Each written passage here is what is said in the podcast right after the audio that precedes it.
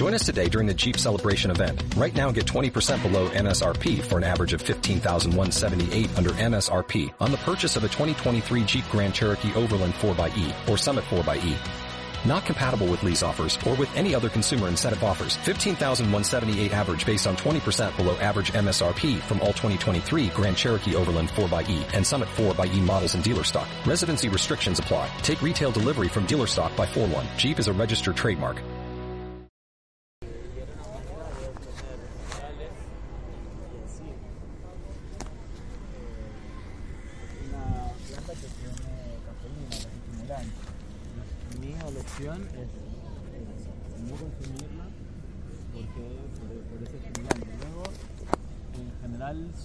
Por ahumado y son rociadas con pesticidas.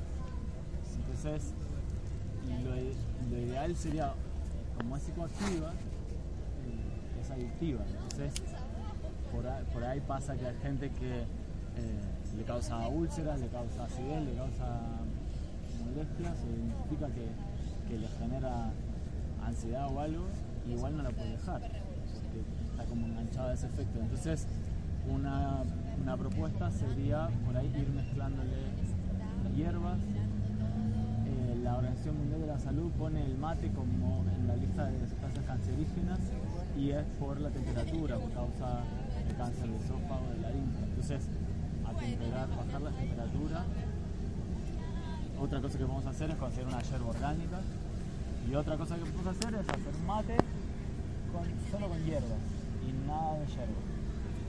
O apuntar a eso, esa es mi, propuesta y lo que yo hago en casa cuando a alguien le gusta mucho el mate y la ronda del mate, que es algo bonito, pero en casa nunca hubo yerba no, no me gusta tampoco. Aparte, viste que te deja como un aliento a quemado, porque, porque ha sido secado por ahumado.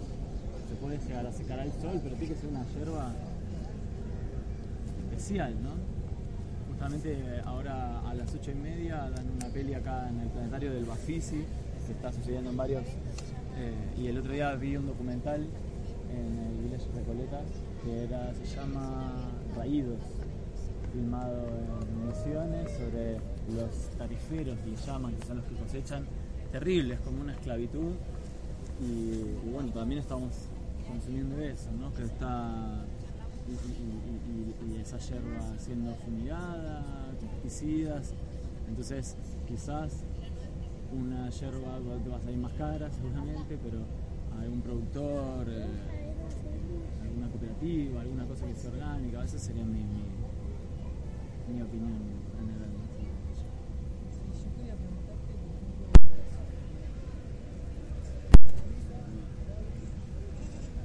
En principio nosotros tenemos una fisiología, ¿sí? tenemos una, biología que responde a, a una, a adaptación. Yo puedo comer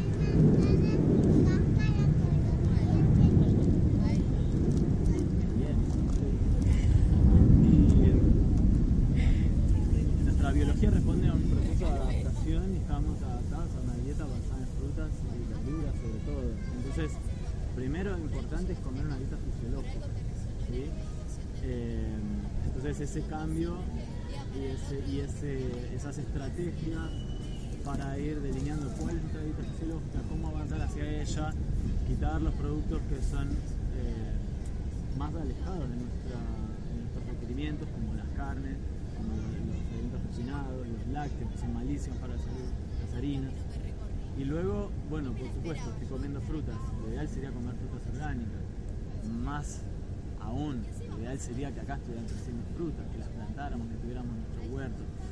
Eh, lamentablemente lo que conseguimos en las verdulerías es prácticamente todo fumigado, ¿no? Y hay listas que las pueden consultar, yo no, lo tengo presente, tengo algunas ideas, por ejemplo una manzana roja recibe más pesticidas que una manzana verde, simplemente porque es más dulce y a los insectos les gusta más. Eh, toda la vida yo comía la manzana con, cáscara y ahora la pelo. Y es más, me daba dolor de panza cuando comía solo manzana y de pronto empecé a pelarla y ya no me pasó. Entonces, bueno, no solo le ponen pesticidas, le ponen ceras, cosas para que, para que tenga un buen aspecto. Eh, siempre que le puedan quitar la, piel, la cáscara, mejor sacársela. No sé. si no, bueno, también se habla que haciéndole un lavado, un baño con, con bicarbonato, y vinagre, por No tengo más datos que eso, que, leí por ahí como cualquiera lo puede haber le- leído. No, no lo hago tampoco, simplemente le saco la, la cáscara.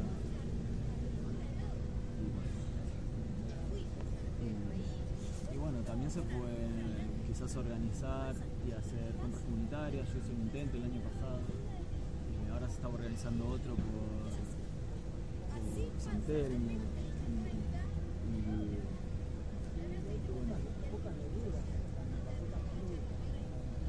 y claro, lo que pasa es que ponele, nosotros vas a una verdulería, compras bananas de Ecuador o de Brasil. Acá crecen las bananas, acá mismo, en Buenos Aires, ¿eh? en Mendoza en, eh, Salta, pero eh, por ahí hay que ir trazando esos caminos, ¿no? hacia esos lazos con esos productores, con esa gente. Y por ahí sí es un poco más acotado. También otra cosa que nos pasa cuando empezamos a, a tratar de comer orgánico es que ¿Qué tal? Que te vas enfrentando a hay tomate. Y no, no es época de tomate, claro. Pero estás comprando en la verdulería, está todo, eh, o en el caso del, del tomate hay transgénicos. Eh, a mi entender sí, el tomate con eh, larga vida, que tiene un gen de pescado en la, para hacer la piel. No hay Bueno, ningún transgénico que se comercialice que esté con gen de pescado, un transgénico aprobado. Genial, me ¿Cuántos puedes pasar la, la info por internet. Eh, lo, que nos pasa es que tenemos, bueno, el capricho y todo diseñado en base al consumo. Entonces tenés eh, lo- los cultivos de, de- de tomate de invierno puestos en, en invernaderos, bueno, etcétera, ¿no? Lo, orgánico va a estar respetando los ciclos de la naturaleza y, por ahí vamos a, a ir reaprendiendo a comer, ¿no? Comer que hay.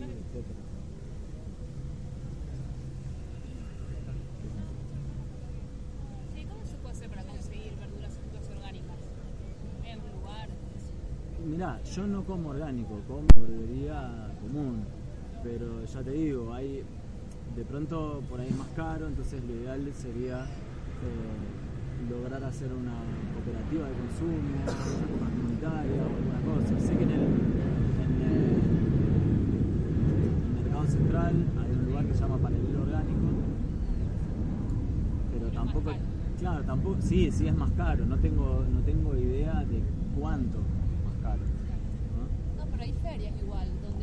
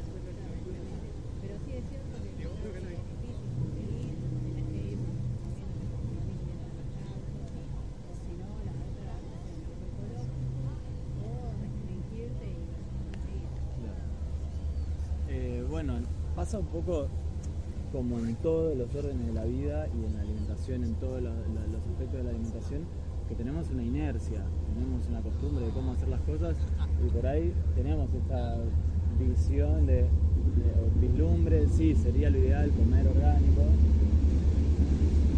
pero eh, más allá de que por ahí salga más caro, es, una, es un ejercicio ¿no? que, lleva un tiempo avanzando hacia hacer cambios de vida. Esa inercia se expresa en todo. Uno de pronto tiene esa inercia. Y nos cuesta. Y la inercia eh, se juega una pulseada con la tendencia a la actualización también. La inercia es- expresa algo que tiene que ver con nuestra biología. Nosotros tenemos que perpetuar la especie y perpetuar eh, también las costumbres. Somos cultura. Todos los animales son culturas. Se enseñan a volar, se enseñan a conseguir agua, se enseñan a conseguir, cómo, cómo conseguir la presa. Y entonces es algo que tiene que ver con la biología. Y también está la tendencia a la actualización cuando vemos que alguien hace algo que nosotros hacemos y lo hace de una manera más eficiente, decimos, cha, está bueno eso. Entonces hay como una pulseada. Y en la alimentación, eh, como en los órdenes de la vida, no nos queda más remedio que tomarnos la mano a nosotros mismos y caminar con todo lo que somos, con nuestras inercias, con nuestras tendencias a, permanecer en lo que estamos haciendo, aun cuando vemos una mejor opción, eh, con nuestro niño interno, con nuestra vagueza. Entonces, encontrarnos, unificarnos y poder dar un paso. Entonces tenemos que, eh, cada uno por ahí pueden llegar a escucharme lo que le cuento mi idea sobre el mate, por ejemplo, y dice, uy, sí, me, hace, me suena, me hace sentido, pero tienen que ponerle el ingrediente de ustedes, quiénes son. Por ahí alguien dice, sí, verdad que a mí nunca me gustó el mate, listo, lo dejo. Otro por ahí dice, uy, no, yo el mate no puedo dejar. Entonces hay que ver esa subjetividad personal, cómo se expresa y poder amigarse con quien uno es y, y entonces integrar ese nuevo, esa nueva meta. Bueno, quiero dejar la carne, quiero dejar los lácteos. Eh, todos aquí están no comiendo carne, no comiendo lácteos o alguien todavía sí o de todo. ¿Es, es cierto que antes de los 12 años o por ahí no se puede comer la carne porque tiene una vitamina, no sé qué cosa, no se consigue un grado? No, nosotros somos monos. ¿Sí? Nuestra biología está atada para comer frutas y verduras. Eh, tenemos un, hay un, un nutriente en tela de juicio que es la vitamina B12. El problema con la vitamina B12 es que la producen bacterias. ¿sí? Bacterias que están en, la superficie de los cursos de agua natural, en las plantas, en las frutas. Y también, también en simbiosis interna, en los intestinos, en la flora bacteriana bucal. Y eso entonces compite con la forma de vida moderna que está haciéndole la guerra a las bacterias y busca toda la, todo sea pulcro. Y si nosotros encontramos una manzana acá, por ahí pensamos, uh, no, no la puedo comer porque está llena de bacterias. Pero está dentro de un plástico, decimos, ah, genial, está impoluto. Y es una locura. Eh, la, higiene bucal, los pesticidas, los fármacos que tomamos, la dieta antifisiológica, todo va a ser, va a competir con la simbiosis interna. El, el, eh, glifosato es antagonista con la biodisponibilidad del cobalto y la vitamina B12 es la única sustancia biológica que utiliza cobalto. Vale, chao. Eh, hay muchas cuestiones por las cuales eh, tenemos problemas para conseguir vitamina B12. La vitamina B12 se está produciendo, en, eh, en su mayoría se administra al ganado, porque al ganado le pasa lo mismo, eh, que tiene problemas para eh, producir la B12, obtener la B12 de manera natural. Entonces, suplementando eso, el resto está ¿Y eso cómo se puede hacer para...? Mira, es un problema cultural. Hablaron de un hongo que crece muy fácilmente, que es muy expandible. pero- Por suplementos se puede adquirir la B12. por suplementos o, alimentos fortificados? No hay, que yo, yo no tengo y, no, y hasta donde sé, no hay eh, ningún alimento que esté, que haya, que haya, que esté demostrado que un alimento de origen vegetal que nos pueda suministrar eh, vitamina B12. Eh, sí hay estudios que muestran, por ejemplo, en la India, comunidades vegetarianas de no sé dónde, ponele, no tiene carencia. O en Tailandia el tofu o el, el- ¿cómo se llama? El tempeh, que es un fermentado de soja, en una región tiene B12, en la otra no, porque depende de la contaminación bacteriana, ¿no? ¿Cómo se está tra- tra- tratando eso? Eh, La, con- perdón, Entonces- ¿la contaminación bacteriana o la contaminación en general? La falencia de vitamina D no es solo vegetariana. Claro, Hay- claro. hay como una Pero por, epidemia por eso, de- de- por eso digo, de todo el mundo, digamos. por eso digo contaminación, ¿no? Porque es, es lo natural, que nosotros tengamos contacto con, con bacterias, con microorganismos. Tenemos hasta 10 veces más microorganismos que células propias. ¿sí? Y personas que viven en medio de la selva tienen el doble de bacterias en el tracto intestinal que las personas que vivimos en la ciudad. Entonces, eh, y también hay estudios que demuestran, por ejemplo, la crianza de los niños, eh, ese miedo excesivo a las bacterias y a lavar las manos y que no toque esto y que aquello. Los niños que juegan, caminan en el piso y comen, tienen mejor salud. Eh, el tema, como decía, es un problema cultural y económico. Cultural, es decir, por conocimiento, y económico por el tema de que cualquier conocimiento se encapsula, se patenta y se vende, ¿no? Pero así como compramos eh, para hacer yogur búlgaro o el kefir, lo conseguimos, o levadura para hacer el pan, también podríamos conseguir una cepa, pasarnos de una cepa productora de B12 y fermentar lo que sea en casa y comer eso, la vitamina B12 se produce industrialmente fermentando remolacha, pero se le agrega esa cepa que simplemente se juegan carreras, a ver cuánto produce, listo, vamos a producir con esta que es la que más vitamina B12 produce. Se hace un caldo de cultivo, se le agrega eso y así se, y así se, se ¿Está genera después se- extracta. cómo hacerlo? No, no, no, lo que yo te estoy contando es... Claro, no, es algo que tendríamos que, que poder acceder a ese cultivo bacteriano, empezar a hacer eh, producciones, fe- fermentaciones caseras, empezar una cultura nueva, ¿no? Hoy en día el camino es suplementación, una pastilla o con, si hay problemas eh, de carencia, hay protocolos de primero inyectables, tantas veces, después espaciando. Nosotros necesitamos, eh, el consenso es consumir 10 microgramos por día. También es una, una vitamina muy especial, se utiliza en una proporción mil veces menor que el resto de las vitaminas eh, en nuestro cuerpo, entonces necesitamos muy muy poquita cantidad. Y usualmente las- los suplementos se venden no pensando en una suplementación diaria, entonces son megadosis. Una pastilla puede tener 500 microgramos, entonces un pedacito, unas 50 parte de esa pastilla sería la dosis diaria. O sea, no es un gasto grande eh, y es algo que, digamos, la controversia, hay quienes, hay naturistas que dicen, no, esto es un mito, bla, bla, bla. Lo cierto es que nosotros no estamos viviendo en la selva, aunque tengas tu huerta orgánica en el medio de la selva, donde vos arrancás y comés tu alimento, ahí mueren los animales, defecan los animales, orinan los animales. Y en una huerta orgánica vas a poner un cerco para que no entre el perro, ¿no?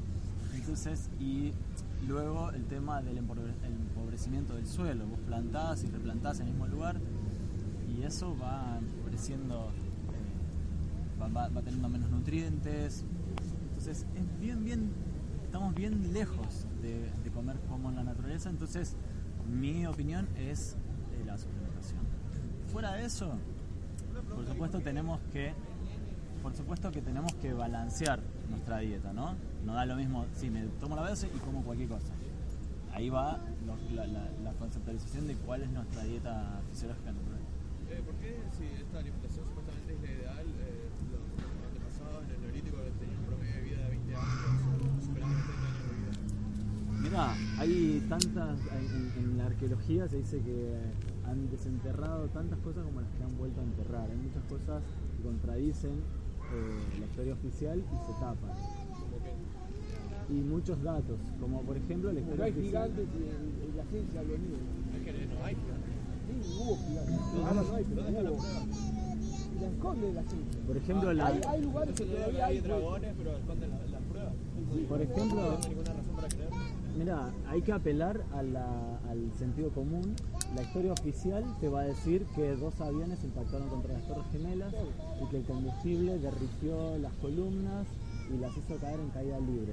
Pero también, pero también tenés eh, comisiones integradas por arquitectos. Estoy dándote la respuesta y es la última que te doy porque me estás molestando. Mientras te doy la respuesta, escúchame y luego replicas y te quedas calladito. Hay comisiones de arquitectos y, e ingenieros eh, abogando por la verdad del 911. Eh, hay filmaciones de, de bomberos diciendo que escuchaban explosiones. Hay fotos de columnas cortadas en diagonal. Entonces, bueno, la verdad oficial de la ciencia y de, de muchas cosas. Sí que tiene que ver la eh, ciencia con... No, pero un ejemplo, una cuestión de alimentación que se sabe que es por la dentadura. Mira, por Hay ejemplo, científicos que aprueban que que la cuestión de la alimentación, nosotros no, no que- estamos capacitados para comer carne por la dentadura, digamos. Pero es sí. una, una cuestión que la, la ciencia lo niega, digamos. Pasa que después van creencias. Igual todo es creencias que- personales. Todo, todo tenemos que filtrarlo por nuestra creencia personal, nuestro interno. Digamos, todo lo que vos venga de afuera, todo está, ma- digamos, transversado, o modificado, digamos, nunca hay una verdad. Cada uno dice, de, lo que puede, va, yo fui cambiando a medida que fui creciendo mi verdad. Y en todo hay- orden es igual. Él tiene sus verdades y va contrastando porque uno cada vez que va cambiando, va cambiando, va llegando con otras. Él me, por ejemplo, una cosa que no sabía, aprendí y yo tiré otra información que nos, alimentamos, digamos, porque todo hoy está transversado, no hay nada que sea. ¿Excepto lo que dicen ustedes o eso? ¿Eh? ¿Que todo está tergiversado, incluido lo que están diciendo ustedes o No. solo lo que, con lo que ustedes no están de Sí, acuerdo? claro, porque yo no sé toda la información, digamos, pero yo trato de explicarla, pero no tengo el, el 100%. Puedo tener un 90%. Mi interno es el que me dice cuál es mi guía, digamos, cuál Ah, no la que tengo más certeza que otra. Que, que es real, o sea, no, no, no la evidencia externa, sino lo que... Claro, porque en real no hay nada. Che, yo creo que allá es- estaban peleando con espadas. Tenía ganas de pelear. Es que no estoy esperando, de- le pregunté una pregunta y no me parece que es la onda de la pelea. Es escuchar a una persona y tipo tomarlo positivamente. Y si no estás, en, si estás en contra, no querés escucharlo, alejate. Si no te interesa, alejate, no vengas a el pelear. punto, el punto es el, el respeto. Y te dice, digamos, el punto es el respeto. uno si, en serio busca la información está bien. Yo voy a dar toda la vuelta para que dármela. Pero digamos, la cuestión es cuando pasa cierto respeto. Si vos portás a, a una cuestión de ahí cambia Eh, yendo, yendo a un dato más cercano a, a- a tu pregunta, eh, hoy es, está muy promocionada la, la llamada dieta paleo. ¿sí? Y también es muy famoso el CrossFit y, la- y- está como promocionado conjuntamente atletas de elite eh, que se dedican al CrossFit, siguen la dieta paleo y la promueven. Y hay mucha gente, de, de atletas de elite, abandonando masivamente la dieta paleo. Y hay paleoteresos fosilizados que muestran que por el contenido... La dieta paleo supuestamente sería la que comieron en el, la que comimos en el paleolítico. Ah. Pero es una cuestión estereotipada en base a creencias de que comíamos eh, animales. Pero eh, creo que básicamente. caca fosilizada del paleolítico muestra que por el contenido de fibra nuestra dieta era basada en verduras, en frutas sobre todo. Entonces, eh, hay muchas... Sí, no, B12 no le faltaba, eso, eso no tengas problema, no, tenga, no, tengas, eh, no tengas duda. Pero, digamos, nosotros construimos en base a creencias, ¿sí? Y, y entonces lo que estamos viendo, como, como estamos viendo con una lupa a miles de años, millones de años, y hacemos diferencias. Y hay discusión en la comunidad científica, por supuesto, lo que vemos en la primera plana eh, es lo que está pasando el filtro de lo que le sirve al sistema.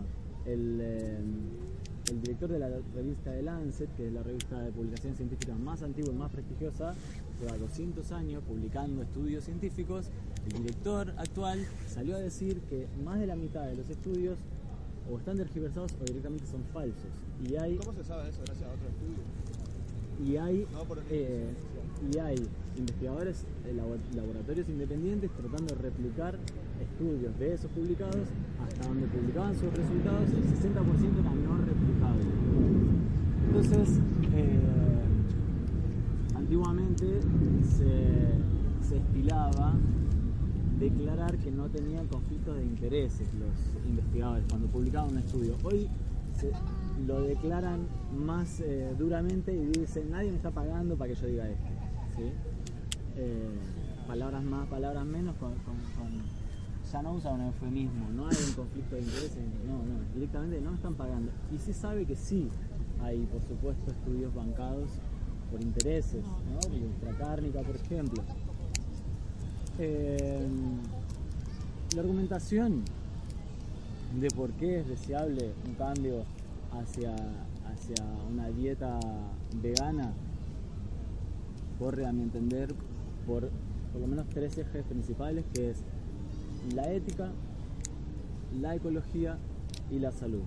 La ética, simplemente, si yo me como una milanesa de ternura en vez de una milanesa de ternera, dejo de matar a un ser sintiente, ser que quiere vivir, que tiene sus intereses. Eh, una milanesa de ternera es una milanesa de bebé de vaca. Eso es una ternera, un ternero, bebé de una vaca, que es eh, alejado de, de su madre, eh, que es alimentado con una mezcla de grasa y sal, que es confinado para que no genere músculos, su, carne es blanquecina porque se, le, genera una anemia ferropénica, porque le robamos la leche que estaba destinada para su alimentación. Es una alimentación, por supuesto, cruel e innecesaria porque es, un capricho. Nosotros nos podemos alimentar sin productos animales. Eh, una milanesa de ternura podría ser una milanesa de berenjena, cualquier cosa puede ser milanesable, una milanesa de porotos, una milanesa de, de. Eh, entonces, una elección, nosotros eh, nos vamos a comer un sándwich y no le, mutilaron un pedacito y le hicieron una sutura. Muere un animal, solamente somos responsables por la muerte de un animal por cada comida. El capricho de esa singular comida, no no es que no me va a alimentar toda la vida o me está salvando la vida. ¿sí? Como, como argumentos típicos salen contra la dieta vegana. ¿Qué pasa si estás en el desierto y no sé qué? Uf, Tenemos supermercados, tenemos un acceso a, cantidades enormes de comida y podemos elegir algo que no, esté dañando a otros seres que encima están siendo esclavizados, que encima podemos saltar al otro argumento que es la sustentabilidad. La FAO nos dice que más de la mitad de la tierra agrícola es destinada a alimentar ganado.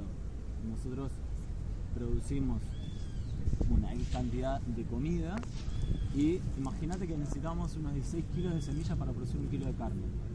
Con 16 kilos de arroz alimentás como unas 50 personas, pero con un kilo de carne alimentás a cuántas. Eh, entonces, el uso de agua.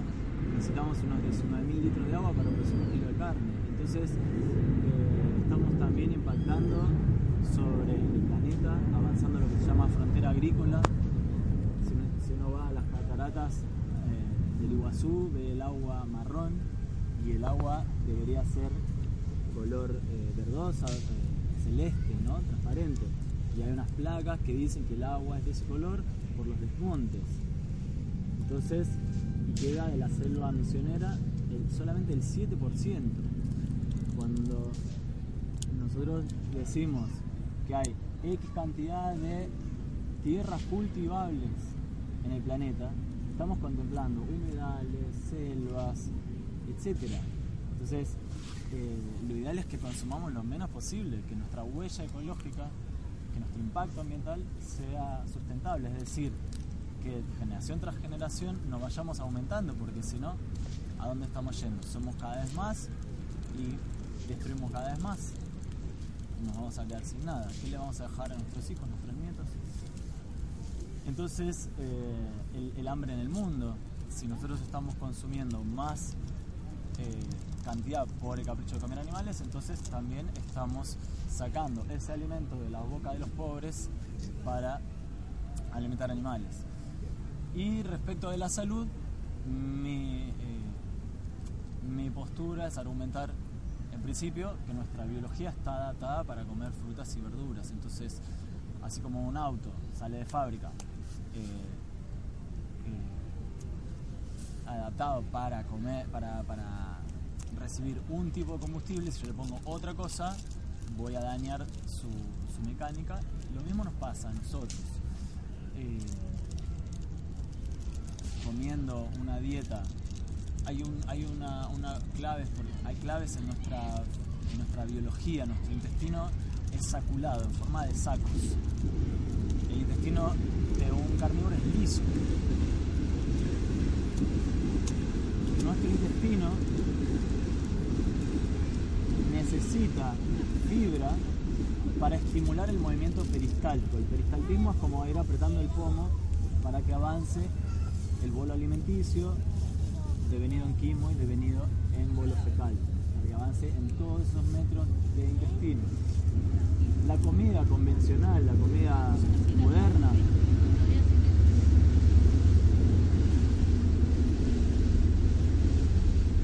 la dieta occidental moderna, basada en carnes, lácteos, huevos, harina, azúcar, ¿qué tienen en común? Cero fibra. Cero fibra. Ni siquiera un carnívoro come cero fibra, porque un carnívoro no come un pedazo de músculo a la parrilla y entre panes, sino un carnívoro caza y toma la sangre y luego se come las vísceras de su, de su presa, donde encuentra vegetales predigeridos. Cuando nosotros estamos comiendo carne, lácteos, huevos, harina, azúcar, por ejemplo una galletita, ¿qué tiene? Harina blanca y azúcar. ¿sí? Entonces empezamos a tener una dieta que nos va degenerando la salud, que nos va eh, in- autointoxicando. Y una de las claves es la fibra. Entonces nuestra dieta natural, en nuestro, nuestro- nuestra biología está adaptada a una dieta rica en fibra.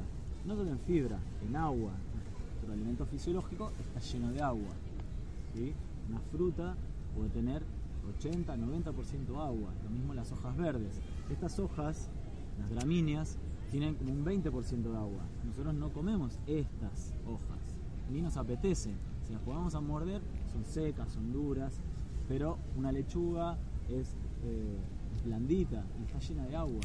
Cuando nosotros comemos una dieta, Pero podemos hacer té y es curativo.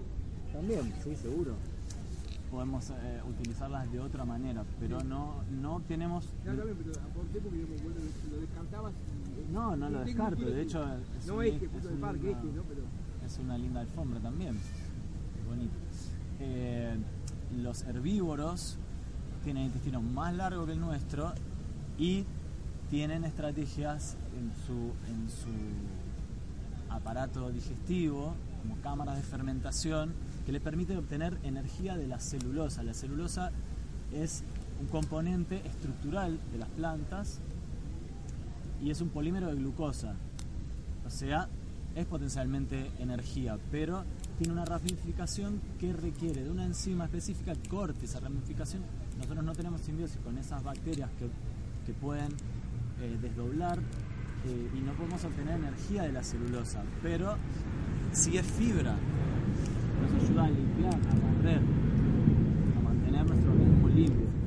El tema del agua es también importante. Cuando nosotros comemos eh, un alimento no fisiológico, también es un alimento que no nos apetece, así como podemos hacer algo con este pasto para consumirlo, por ejemplo un té, entonces un té por ahí sí es eh, agradable eh, y no nos duele la mandíbula de masticar el pasto duro. Eh, lo mismo la carne, por ahí no nos, no nos es agradable morder pelo, plumas, escamas, ver ojos, ver vísceras, ver sangre. Pero si le sacamos todo eso, lo trozamos lo- o, lo destruimos y lo metemos y hacemos una formita, un nugget y, y lo freímos y lo salamos, y- entonces ahí por ahí sí, ¿no? Entonces, nuestra vos decías que, que- los animales comían las vísceras. Es importante explicar por qué comen las vísceras de los animales. Porque tienen enzimas que ellos no pueden generar y no comen habitualmente, al no comer vegetales. Entonces, al comer las vísceras, el humano come carne y no come las vísceras. Digamos, Claro, y además come cocido y come procesado y con aditivos y salado, etcétera. Entonces, también esa es una cuestión que cuando nosotros comemos el alimento que es eh, nuestro target, nuestro, alimento fisiológico, nuestro alimento natural, nos apetece tal cual está, una banana, una manzana, un tomate. Eh, no le agregamos sal, no, le no lo estamos cocinando y, eh, y al cocinar nosotros deshidratamos desdoblamos nutrientes, generamos moléculas cancerígenas, como las reacciones de Maillard, que hacen que las proteínas y los carbohidratos se vuelvan eh, ese olorcito eh, tostado. ¿sí? Mm, generamos, decía, entonces deshidratación. Cuando me- yo me como una galletita, tiene muy poquita agua, muy humedad, de humedad. eh, y, entonces empezamos a, a tener una deshidratación crónica. Como nuestro alimento está lleno de agua, nuestro instinto, eh, la sed es, ah, va, me como una manzana y me estoy hidratando también. Y hay estudios que demuestran que confundimos la sed con hambre. Entonces, de pronto el cuerpo dice, tengo sed, y la persona va y se come un sándwich, o una galletita, y se va deshidratando cada vez más. Y esa deshidratación crónica va generando problemas. Una de las puertas de la enfermedad es la deshidratación crónica. Eh, entonces, hay muchos problemas asociados a comer una dieta no fisiológica y no natural. Cuando hablábamos de, la- de la- de las frutas orgánicas, eh, también está esta cuestión, ¿no? Que yo- lo que yo comenté. Primero, tratar de- ir a una dieta fisiológica, después eh, ver si podemos hacer paso a la, a la comida orgánica sería ideal. Cuando nosotros eh, comemos una galletita, es algo que no existe en la naturaleza, nunca existió, y es algo que, que es por ahí, es agradable la textura, es fácil de digerir, pero tiene muchos problemas. Tiene aditivos químicos, por ejemplo, se utilizan aceites eh, hidrogenados, ¿sí? Entonces, eh, eso hace que las bacterias no se lo coman, pero a nosotros también nos cuesta digerirlo. Eh, empezamos a, a autointoxicarnos con un montón de cosas eh, químicas que son añadidas para preservar ese alimento, etcétera. Cuando hablábamos de ecología, lo mismo. Mejor una manzana, igual con mi canasta, pongo la manzana directo, que comprar algo que tiene un paquete de plástico, una caja de cartón por fuera, fue pintado para poner etiqueta, etcétera, ¿no?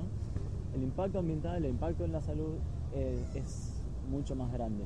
Entonces, lo ideal, y yo difundo estas cosas de la mano, incluso están dentro de la definición del veganismo, el memorándum del año 1951 define el veganismo como la doctrina por la cual el ser humano deja de explotar a los animales y en ese mismo memorándum define la dieta vegana es, por lo tanto, la que excluye carnes, lácteos, huevos, miel y se compone de frutas, verduras, semillas y todo alimento no animal sano. Es decir, se define la dieta vegana y se define como una dieta saludable. Entonces unas Oreo que hace 10 años en, en Brasil tenían aceite y, y no grasa y las de acá tenían grasa, ahora las acá no tienen grasa y mucha gente dice, ah, son veganas. No, no son veganas, no tienen eh, productos animales, pero no son veganas porque no son sanas. Entonces lo ideal es no solamente dejar de joder a los animales, sino dejar de joder a este animal. Por lo tanto, dejar de consumir en el kiosco, dejar de consumir en, eh, el supermercado y empezar a conseguir la comida en la tienda de semillas, la legumbrería, eh, la verdulería y cuanto más podamos acercarnos a un productor orgánico o producir nosotros mejor. Sí, eh, quería preguntar qué opinás sobre eh, eh, varias infecciones que hubieron en Alemania por producción de alimentos orgánicos, donde eh, se priorizaba el uso de heces de animales en vez de, de otro tipo de fertilizantes para la fruta y por eso se enfermaron como 2.000 personas. Bueno, eh, tenemos la, la iatrogenia, en principio para poner, para polarizar y poner en, chao. para poner en, en contraposición de lo que está pasando, de lo que estamos viviendo, ¿no? Es decir, estas 2.000 personas es, es algo realmente alarmante frente a lo que estamos viviendo, que la iatrogenia son las enfermedades causadas por los fármacos y los tratamientos médicos. Es considerada una de las principales causas de muerte evitable. Entonces, eh, todo es cultura, eh, tenemos que reaprender, volver a hacer las cosas de, de- otra manera, enlazar con conocimientos ancestrales también. Por supuesto, seguramente que será mejor que echarle la, la caca directo, compostar y, utilizar ese compost para fertilizar. Eh, yo no tampoco como vegano no apruebo muchas prácticas de lo que es la permacultura de Mollison, que utiliza animales, etc. Me gusta más, por ejemplo, Fukuoka, que habla del huerto integrado al bosque. Y, y bueno, una cosa es eh, la dosis, ¿no? Se dice, hay un, dicho que dice, el veneno es la dosis. Uno come un kiwi que crece enroscado en un árbol en medio de un bosque y seguramente que ahí, alrededor donde está creciendo eso, No, pues eh, solamente creció- comer frutas que si las combinás son venenosas. también, pero el tema de la, el tema de las frutas también es, es otro, otra cosa interesante para, para mencionar en este, en este aspecto, ¿no? Pero digo, ahí hizo caca algún animal, pero no es lo mismo que estar haciendo una producción, eh, digamos, masiva y meterle, bueno, cuánta, todo el tiempo le estoy metiendo caca. También nuestro alimento natural, nuestro target básico son las frutas, y no es lo mismo un árbol, una enredadera que filtró para producir un fruto, que una verdura de hoja, ¿no? Que corto y... eh, pero bueno, Sí, es como que cuando vas hilando más fino y como vas, vas diciendo, bueno, quiero ver lo más perfecto, lo más perfecto, y vas bien, vas buscando, vas pero es agroecológico, pero ¿cómo hace? ¿Cómo hace para sí, ojo que hay pero muchas no también... Ojo que hay documentales que muestran que hay mucho chamullo también, lo que, lo que es certificado como, como orgánico le permiten cierto pesticida y de pronto la cosa fue mal y bueno, le pongo un poquito más. y- Ahí nosotros tenemos que hacer, ir haciendo cambios hacia, eh, en muchos aspectos. ¿sí? No solo pensar, ah, bueno, dejo de comprar esto y compro esto otro. ¿sí? Una cuestión política, una cuestión cultural. Eso para mí tenemos que plantar frutales en los espacios públicos, tenemos que poder tener un trazado eh, urbano diferente, tener, eh, no sé, hay, hay lugares donde se han hecho conversiones de ciudades hacia ciudades más sustentables y por ahí se hacen supermanzanas, entre cuatro manzanas se clausuran esas calles y se hace huerta, por ejemplo. En vez de hacer una bicisenda que vas ahí pegado al, al- colectivo y que, y que es una bicisenda de doble carril y cuando el tipo se enfrenta a una calle que es simple mano, mira el sentido de los coches, ah, no viene nadie, pum, y se le da a la, bicicleta. Entonces, cosas mal hechas y simplemente hace cada cuatro cuadras una calle bicisenda. Entonces, de verdad, das un impulso al uso de la bicicleta y eh, retrasás como, relegás como la intención de tener un auto porque así voy a ir más rápido. ¿no? que al automovilista nunca le ponen mire los dos lados cuando cruza una calle con bicicleta. Sí, no, pero es mal, mal diseñada.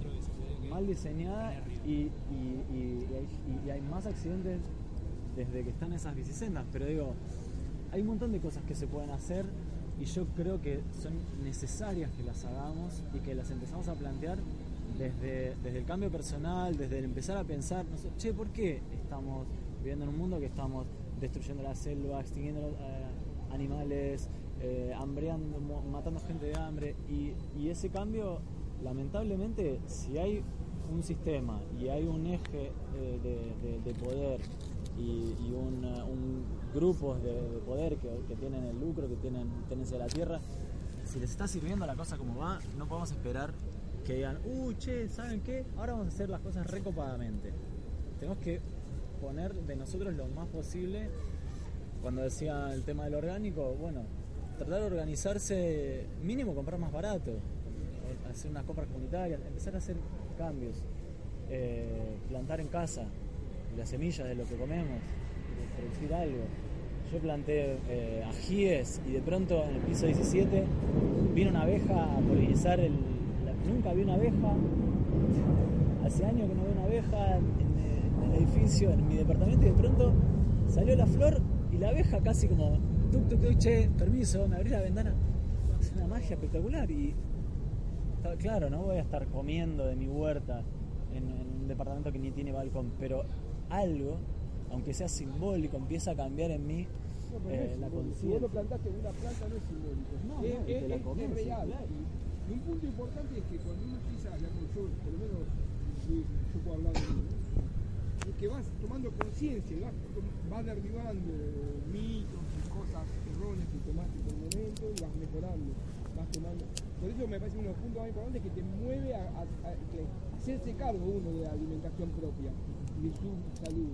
Entonces uno lo mueve a, a- experimentar más, a escucharte a vos, a leer un libro, y va investigando y adecuarse a cada uno eh, a su idiosincrasia, porque no todos tenemos la misma idiosincrasia, no vivimos todos en capital, no todos vivimos en provincia como que tenemos más suerte, digamos, pero digamos, cada uno eh, tiene que adecuarlo y a su conciencia, yo fui cambiando, he tomado cosas que las, las he descartado porque he descubierto que bueno, eran falsas, como todo, pero veo que voy bien, digamos, no soy perfecto, digamos, que por eso todo es perfectible. Por eso siempre encuentro datos nuevos, siempre todos los días, y me hace a buscar y eso me hace cada vez fui mejorando. realmente. Sí, apoyándonos en los, en los pequeños logros, pasitos que y hacemos. derribé la cuestión también del mito, digamos, eh, la zanahoria allá hay que ir, no. Ahora yo voy así, pero veo que en el camino, veo que caminé, digamos. No, no hay una cosa, digo, esta es la cuestión, no. Porque lo que es muy bueno para mí, para ir para el otro, no. Si vive en la quiaca, no, no va a tener las mismas opciones que yo. Tendrá que adaptarse a esas opciones. Sí hay premisas, que en tu vuelta siempre me ayuda. Si vos tenés una aquí, me llamo, compras aquí. Digamos. Y si pones zapallo, que es muy fácil, que por ahí lo más fácil Sí. para empezar, y tienes un zapallo por lo menos por dos meses, digamos, con casi poco laburo, digamos. Con respecto del autocultivo, hay que, hay muchas cosas. hay que rehacer cultura, porque hay, hay gente que Hay tiene por ahí razón. creciendo un frutal y no lo usa, no lo cosecha. O lo ve en la vereda y te ve cosechando y dice, ah, pero eso se puede comer. Sí, una palta. Y tiene la palta ahí y la va a comprar a, a la verdulería. Y por ahí vino un tipo a- al árbol de su vereda, puso una, una escalera y se la vende. Pero nuestra conciencia, ¿no? De, de- Es, es todo así, o vas a un nivel con una planta y el tipo no te dice que esa planta es la más venenosa del mundo. La gente la tiene y no el gato o hijo sin veneno y que la, la el estómago. Digamos, digo para la conciencia, que es mucho más abarcativo la alimentación, no solo lo que comemos. Digamos, la sociedad está así. Uno tiene que informarse de todo, digamos, hasta lo que tenés que errar, porque hay cosas que pueden ser buenas, pero hay gente diabética, eso le hace mal, a vos, a vos no te hace nada. Como arroz, el diabético el arroz la azúcar. Digo, cada cosa, eh, hay cosas que, que son más buenas que otras, pero cada uno tiene que adaptar y tomar conciencia. Y eso hace que uno también tome conciencia en otras cosas. Por ejemplo, está todo ligado, como hablás vos, no solo la cuestión de matar a la vaca, ni cómo la, sino de transportarla, porque la vaca de, de, de corriente, no sé, por ahí. Las puertas fueran cerca de tu casa, serían unos pocos kilómetros que estarían nafta, digamos, no sería lo mismo. o, digamos, Sí, nada, hay para, muchas cosas. para entrar en cuestiones Claro. más políticas, en realidad tenemos tendidos ferroviarios que no se usan Bueno. y, y gastás, creo, creo que como seis o, o más veces menos energía y dinero en transportar las cosas. Eh, Pero cuando la gente eh, hace algo, empieza a cambiar. sí.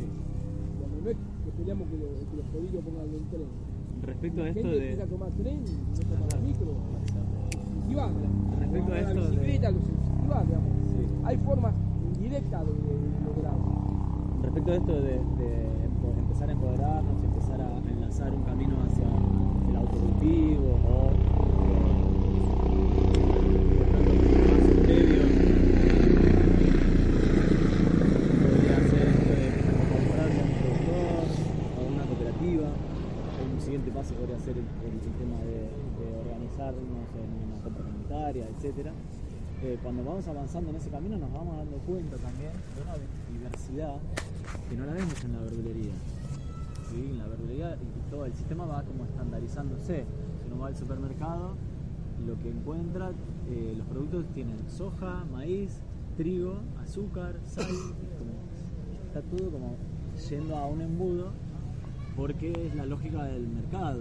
Cuanto menos ingredientes, cuanto más estandarizado, más fácil, más lucro, menos gasto de producción, etcétera, ¿no? Y la biodiversidad, la diversidad, la alimentación es importante también, porque si hay algo en lo que por ahí podríamos fallar, por ejemplo, no sé, si yo solamente como, compro a ese productor en Alemania, qué sé yo, que compra eso, bueno, me intoxiqué con él. Pero si yo como un poquito acá, un poquito de mi huerta, un poquito de aquel lado, un poquito, es como comeríamos en la naturaleza, cosas estacionales, eh, vamos como, como teniendo una riqueza de nutrientes también. Y en ese, en ese, en ese tópico entran los alimentos eh, silvestres, por ejemplo, cosas que no se están cultivando de manera eh, masiva, ni en huertas, ni, ni- en ningún campo de cultivo industrial, y que por ahí son geniales para nuestra alimentación, como un taco de reina, como un diente de león, cosas que podemos eh, tener en un patio, ¿no? Cultivar en cualquier lado, que son adaptadas a este clima, que crecen eh, sin necesidad de estar metiéndole a ese suelo un fertilizante o un- y eso es un alimento, yo lo considero un alimento, casi un superalimento.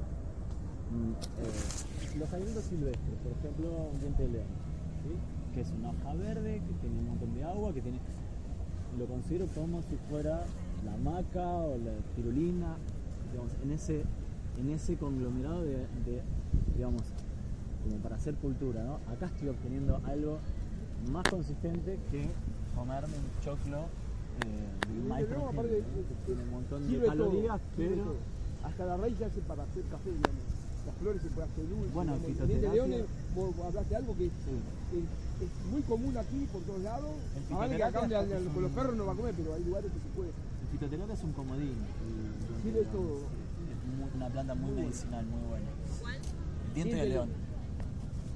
Ese que soplamos, cuando éramos chicos que soplábamos. Que, que volaban los panelitos. Bueno, ese es el diente de león.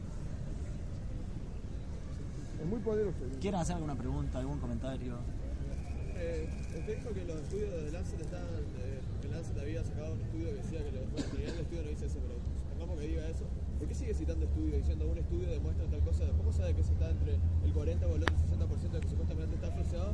¿Y cómo sabe si el estudio de Lancet que dice que el estudio está freseado está entre el 40 o el 60%? No, o sea, es es una el contradicción director, terrible. es el director de la revista el que dice eso. Sí. Y lo que nos está. Hay una confusión en la ciencia, una, una,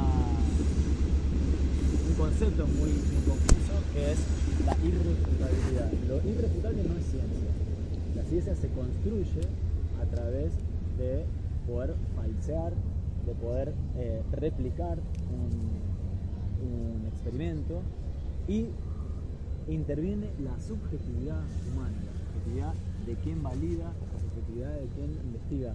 Y eso es a lo que yo estoy apelando, a tu subjetividad. Claro. La subjetividad se anula con los dobles ciegos. Claro, pero igualmente, sí.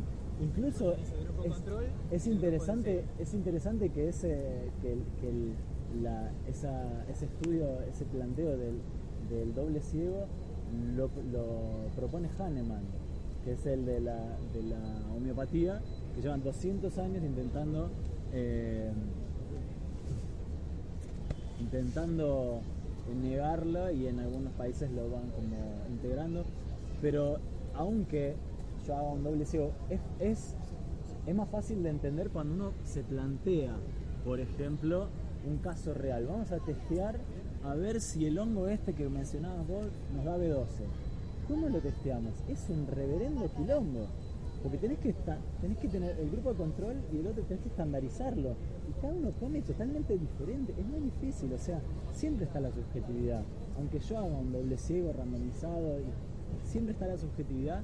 Y a lo No que lo voy a, la, la, la, a lo que voy es a, lo a lo que voy es a un paso más. si no.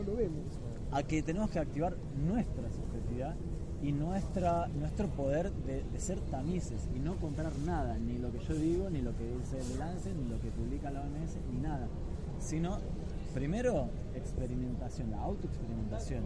Y por supuesto, en ese doble ciego, no, no elegir ser el ciego. Porque si uno va a experimentar siendo ciego, estás en el horno. Porque si vas a empezar de cero, a ver si, no sé, se te puede ocurrir cualquier cosa. ¿Viste un dibujito animado que come piedras? A ver si comiendo piedras me. No, tratamos de basarnos en algo.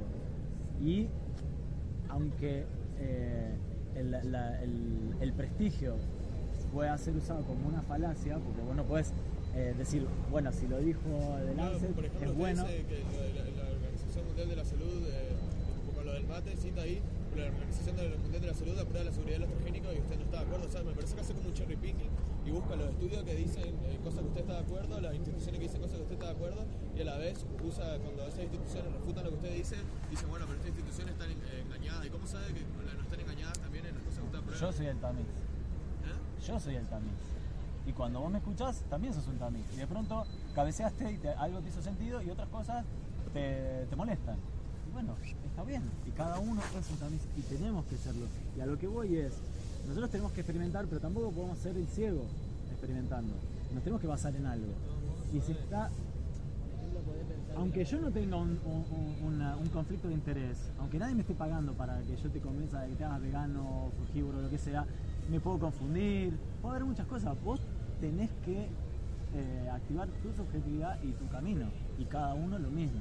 El mismo Buda decía, no me crean a mí por ser un Buda iluminado, experimentenlo. Aparte hay que experimentar y ver qué vos estás capaz de crear o cambiar. Hay gente que dice, yo esto no lo puedo hacer. Y capaz que después de 20 años lo deja. O capaz que nunca, porque dice, yo esto no lo cambio, yo esto no lo suspendo. No, porque para Si mira lo dice, no lo va a cambiar. es así. Entonces tiene que ver un poco con... Y hay gente que te dice, no, mira, la verdad que lo experimenté y lo dejé. Y otro te dice... Hay cosas también promocionadas, por ejemplo, 5 al día era una, una, una propuesta de la Organización Mundial de la Salud de comer 5 frutas por día, pero no, no, es, no es muy popular.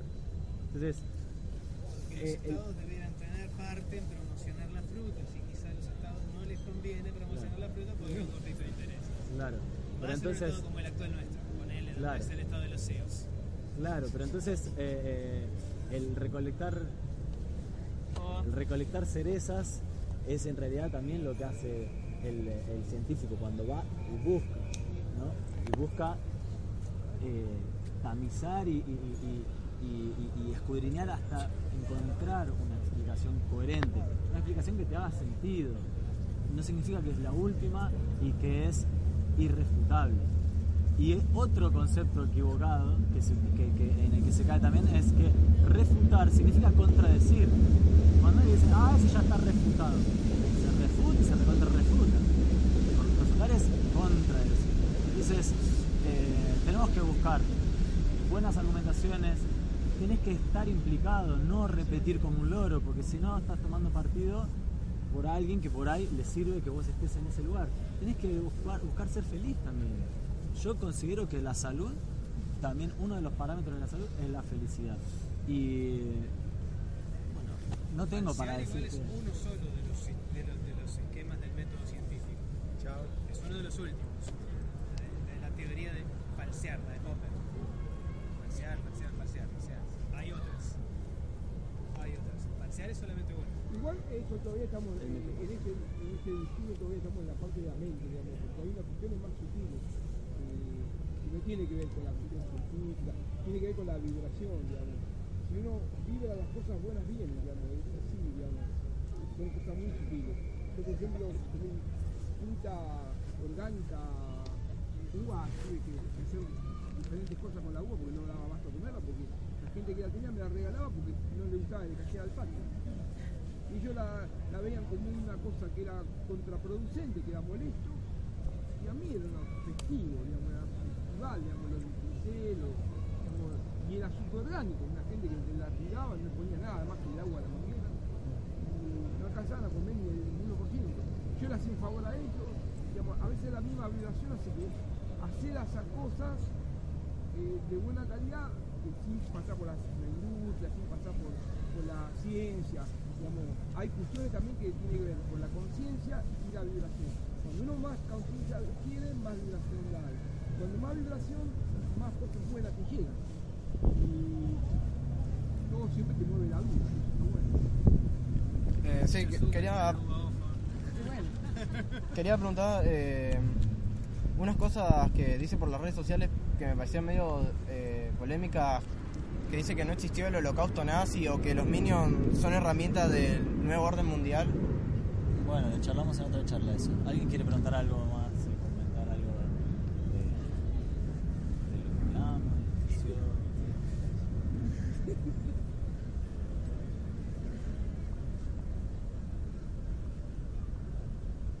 ¿O quieren que pasamos a ese tema? No, pero está bueno si conocéis, por ejemplo, lo que vos decías, ¿no? De que esta red de Kung Fu, espacios así donde poder conseguir online, modos de organizarse para poder empezar a implementar todo esto, desde acá en la ciudad.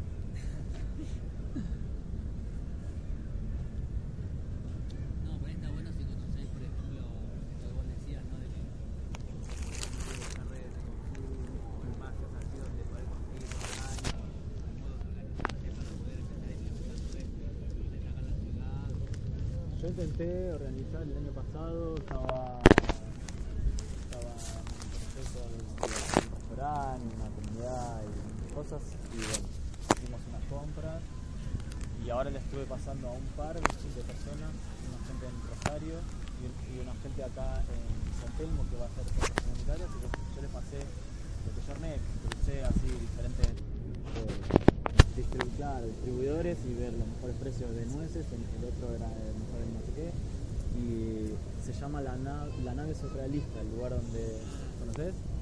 Donde van a empezar a hacer compras comunitarias. Eh, el En ponen. internet aparece, ¿no? Yo estoy haciendo que se llama algo así como, no sé, la barata del central, una cosa así. Esa es conocida. Ah, bueno. Yo te haría una pregunta, digamos, pues, por ahí ya hablaste, pero sé que medio tarde. Pero eh, sobre el gluten, ¿no? Que, que esta- que el capitalismo lo usa como pegativa de todo, Lo digo desde que yo todavía no lo he dejado, pero digo, bueno, Mira, sí, como, como, como tópico y como, digamos, lo medio eh, nuclear, digamos, sí, de, de como- de la- como foco en el cambio de la alimentación es una de las primeras cosas en las que yo eh, puntualizo el tema del gluten. El gluten no lo, no lo podemos digerir, es una proteína eh, compleja, nos raspa y nos destruye la velocidad intestinal, nos causa eh, permeabilidad intestinal, no- el, el- el gluten se hace pegajoso, entonces nos empasta la velocidad intestinal, eh, eh, tiene gluteomorfina o gliadorfina, que son un, a los receptores de opio del cerebro, entonces es adictivo. Eh, es realmente antagonista con la salud, el, gluten. Todas las personas mejoran con una dieta con gluten. Y también, si sentido, se van a dar cuenta lo adictivo que es. Es difícil de dejar, pero vale realmente la pena. Se puede comer.